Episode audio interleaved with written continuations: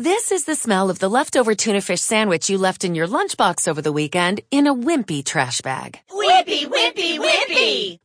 Blech! And this is the smell of that same sandwich in a hefty, ultra strong trash bag. Hefty, hefty, hefty!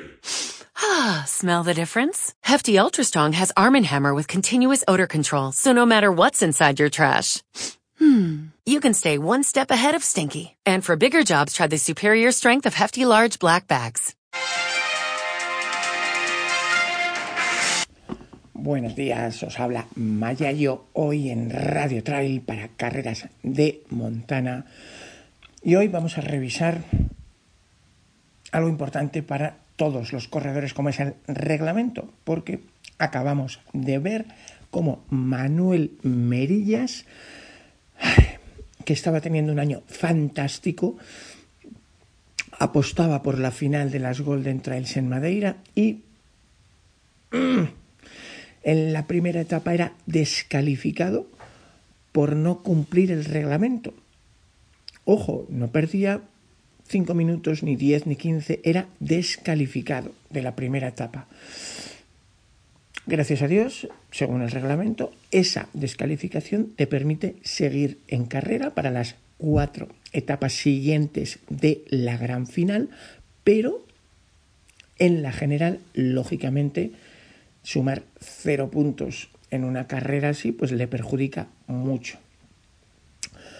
En concreto, estamos hablando, si os parece, vamos a revisar los hechos, lo que ocurrió y por qué ocurrió. Segundo, antecedentes, casos famosos en el mundo de gente que estuvo en un tris o fue sancionada, el mismísimo Kilian Jornet o Ryan Sandes o en Marroca, tres casos con distintos resultados y terminaremos con lecciones para todos, élites y populares, que ante el reglamento todos somos iguales, que podemos aprender de esto. ¿Os parece? Venga, vamos a ver si logramos condensarlo en menos de 10 minutos, por ser, por centrarnos, porque podríamos estar debatiendo de esto una hora en el bar. Entonces, lo que ocurrió, ¿vale? Primera etapa, 24,5 kilómetros con más 1540. Merillas llega con el objetivo de acabar las Golden Trails peleando mm, por el podio ante un nivel muy alto y termina, eh, bueno, la carrera, esa etapa primera, tiene una enorme subida de salida y luego un sube-baja en lo alto y luego bajada, con lo cual Merillas opta por una estrategia clásica que, por ejemplo, le hemos visto a Luis Alberto Hernando varias veces en Cegama, que es subo empujando a todo meter con mis bastones, en lo alto le paso los bastones al compañero y ya a partir de ahí tiro sin bastones. Algo que para Manuel tiene especial sentido porque, como sabéis, él no lleva bastones plegables, siempre que puede evitarlo, sino que le gusta llevar unos bastones rígidos de bambú o unas cañas que se los hace incluso él mismo cuando llega al sitio, pero que no es de ahora, ¿eh? que es que yo le vi hacerlo en el Mundial de Annecy en 2015, hace ya siete años. Mm, problema. El reglamento no está en español y se despistó, tuvo un malentendido y eh, pensó que no, hubo que no había problema con usar bastones de quita y pon. Pero, pero el reglamento especifica que si sales con bastones, llegas con bastones. Hay distintos reglamentos en este aspecto. Hay carreras que prohíben completamente el bastón, hay carreras que lo permiten de salida a meta y solo así. Hay otras carreras que permiten pues lo que preparaba Manuel, cogerlo, dejarlo, cogerlo, dejarlo. En este caso no solo estaba prohibido y Manuel pues tuvo un malentendido, sino que encima es que la penalización no era de 5 minutos, ni de 10 ni de 15, era de descalificación. Pues nada, Manuel cruzó meta ese día. El quinto estaba muy contento porque con ese resultado se plantaba segundo en la general, pero al ser descalificado se fue al noveno puesto. En fin, disgusto tremendo que, gracias a Dios, en la segunda etapa de ayer, pues ha logrado remontar parcialmente y ahora se ha puesto séptimo en la general. Entonces, para terminar con los hechos, pues el propio Manuel lo resumía perfectamente en su Instagram, os lo publicamos ayer en el especial en Carreras de Montana. Podéis leer ahí cómo fue la etapa para todos, no solo para Manuel, y eh, cuál era la opinión de Manuel, pero os la leo porque lo dice muy claro. Eh, escribe Manuel en su Instagram. Cabreado, desmotivado y muchos adjetivos más. Ninguno de ellos bueno. De nada sirvió mi quinto puesto esta mañana, ya que fui descalificado por no llegar con los palos a meta. Evidentemente es un error mío y solo mío, por creer que sí se podían dejar y haberme informado mal. Hoy tiré por la borda muchísimo trabajo de todo el año a lo tonto y significa pasar de un segundo puesto a un noveno en el ranking. Una gran mierda. Es lo que hay. Mañana será otro día.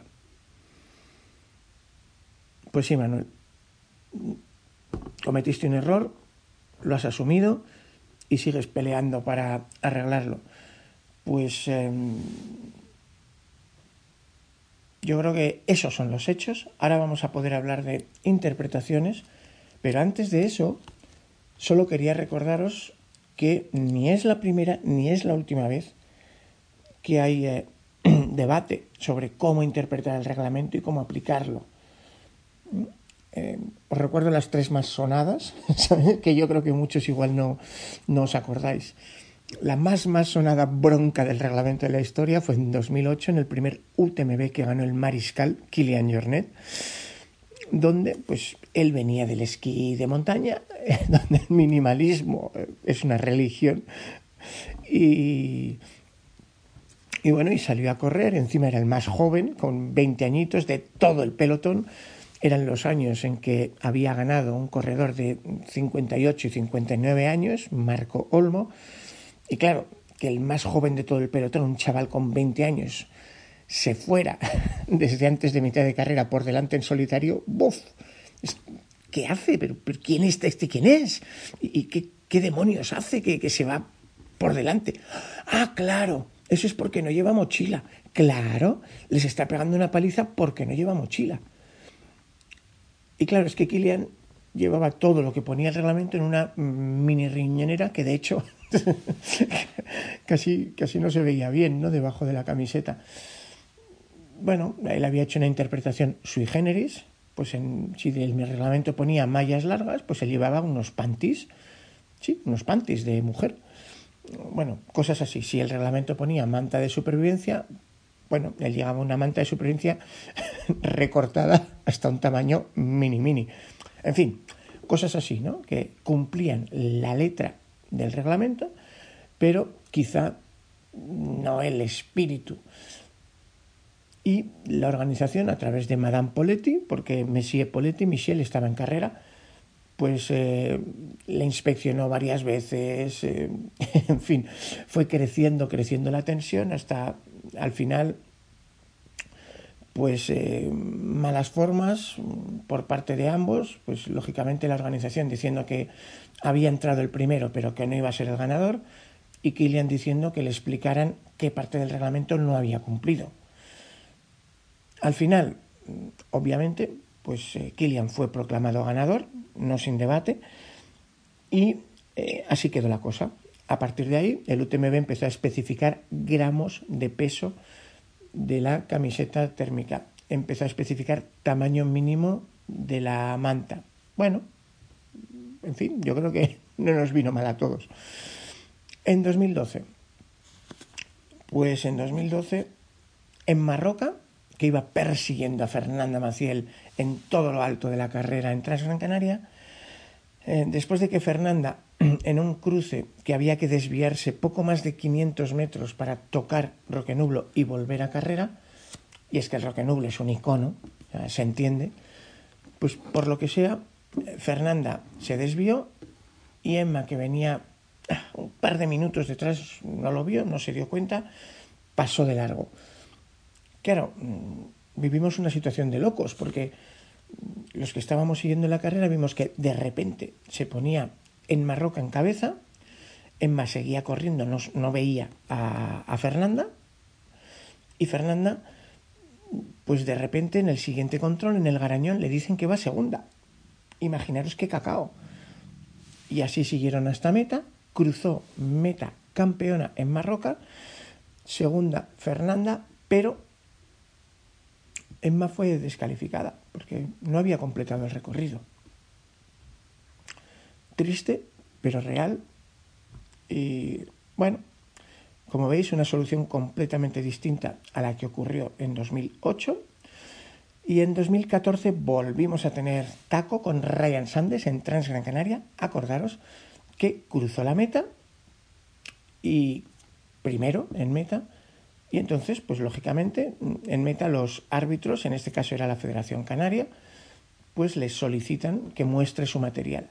Pero entre que los españoles, no muchos de nosotros no hablamos bien inglés, pues según la organización, lo que ocurrió fue que el árbitro eh, le, le quería pedir la manta de emergencia y lo llamó cover. Please show me your cover. Lógicamente, si en inglés le dices cover o a un sudafricano como Ryan, pues él te enseña su chaqueta. El árbitro para un inglés normalmente hubiera debido decir blanket. Pero bueno, yo soy un árbitro, le pido la manta, me enseña una chaqueta, pues no lleva manta. Consecuencia, pierde la victoria.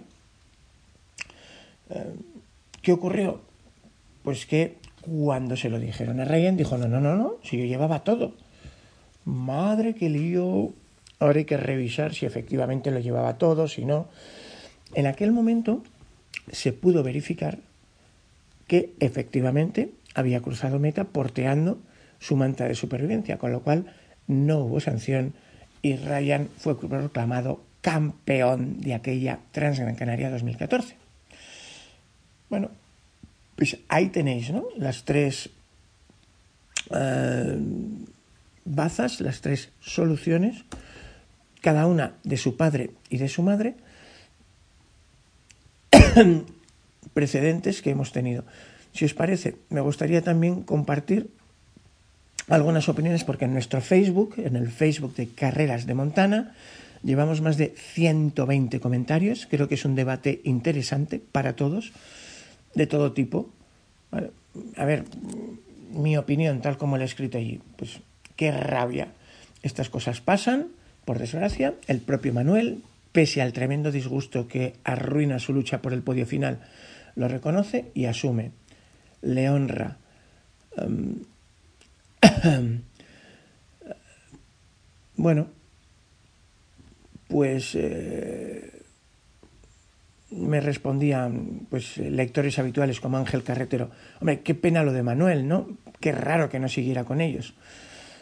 Bueno, Ángel ya le decía, pues en este caso no, la estrategia de Manuel era lógica.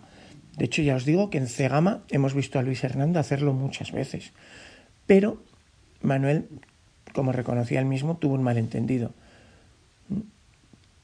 Eh, pues también lo decía María Jesús Redondo, ¿no?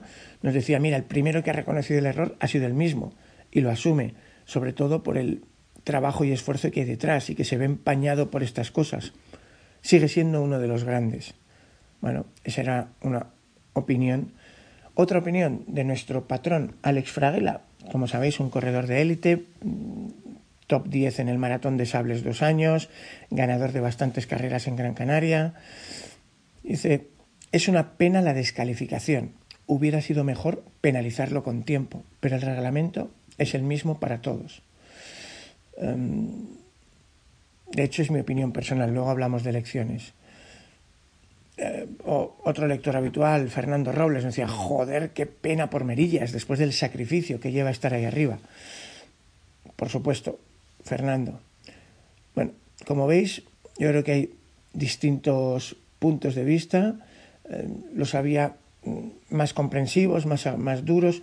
Por ejemplo, Aitor Martín nos decía, me parece muy bien, las reglas son para todos iguales. No creo que sea un despiste. tendrían que hacerlo a todo corredor que no las cumpla.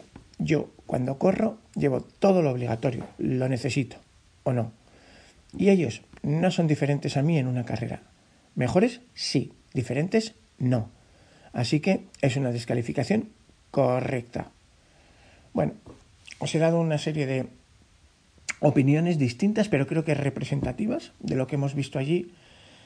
Em, mi opinión personal, los que habéis leído el Facebook ya lo sabéis, en el Instagram también lo tenéis, en mi Instagram personal, el de Mayayo, pues em, yo creo que sí, es una descalificación correcta, seguro que tiene un sentido. Yo personalmente opino igual que el reglamento, si sales con bastones, llegas con bastones. Eh, para mí es una herramienta súper útil, y... pero no entiendo eso de coger, dejar, coger, dejar. hay estrategias y si tiras con uno, tiras con otro. Igual que no me gusta que cambien de mochila. ¿eh? Básicamente porque creo que para que una carrera sea más bonita, el reglamento tiene que intentar protegernos, primero, y segundo, igualarnos que no tengas más ventaja por tener más amigos. Es porque, por ejemplo, yo en Leadville hay 14 puntos de habituallamiento, son 100 millas, y mm, yo llevaba una sola persona de apoyo, Memphis Madrid, pero es que allí los americanos se montan equipos de un corredor y cinco y seis personas de apoyo. Uno de ellos incluso puede correr toda la segunda vuelta con ellos. Claro, no puedes comparar mi carrera en plan llanelo solitario donde en 100 millas pudimos vernos, Ana y yo, cuatro veces, con la carrera de un americano que primero mm, tenía en cada avituallamiento a sus colegas, yo vi incluso cómo se sentaban y su mujer le quitaba los calcetines y le ponía unos secos. Su amigo le preparaba la hamburguesa al punto, como a él le gusta. Su hija le quitaba la mochila y le cambiaba otra por una con el bidón de camelback lleno.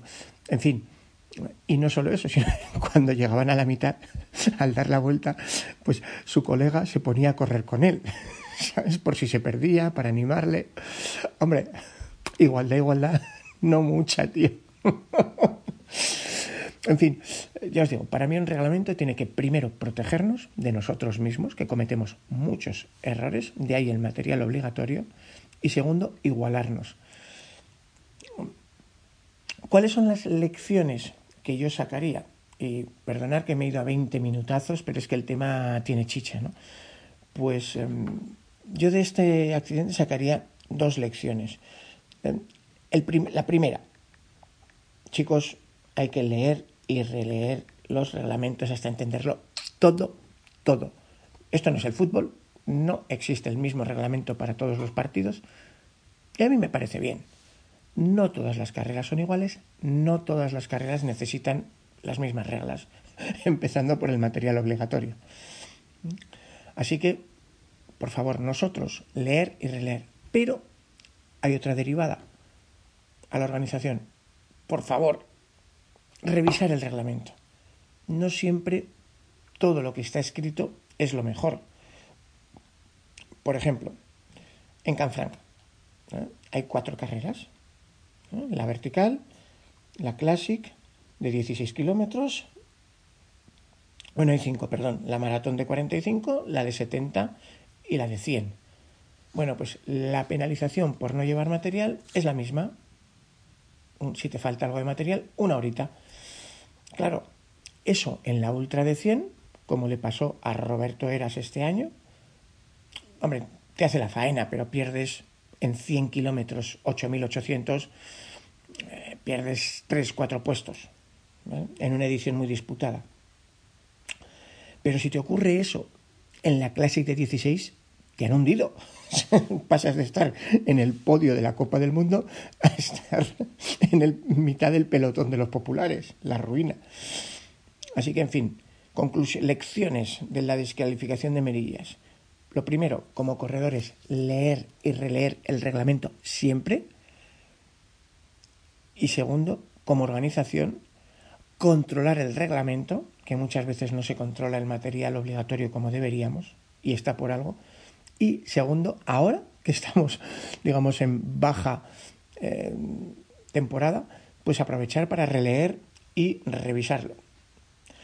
Desde aquí, ánimo Manuel, has sabido asumir tu culpa, pelear como un león y a día de hoy ya va remontando posiciones, ya va séptimo, vamos a esperar que Manuel es como es, ya está el rabo, todo esto ojalá del campanazo, aunque parece imposible, y acabe en el podio final del circuito promocional de Salomón. Cuídense mucho, señores, nos vemos por las montañas. Hasta pronto.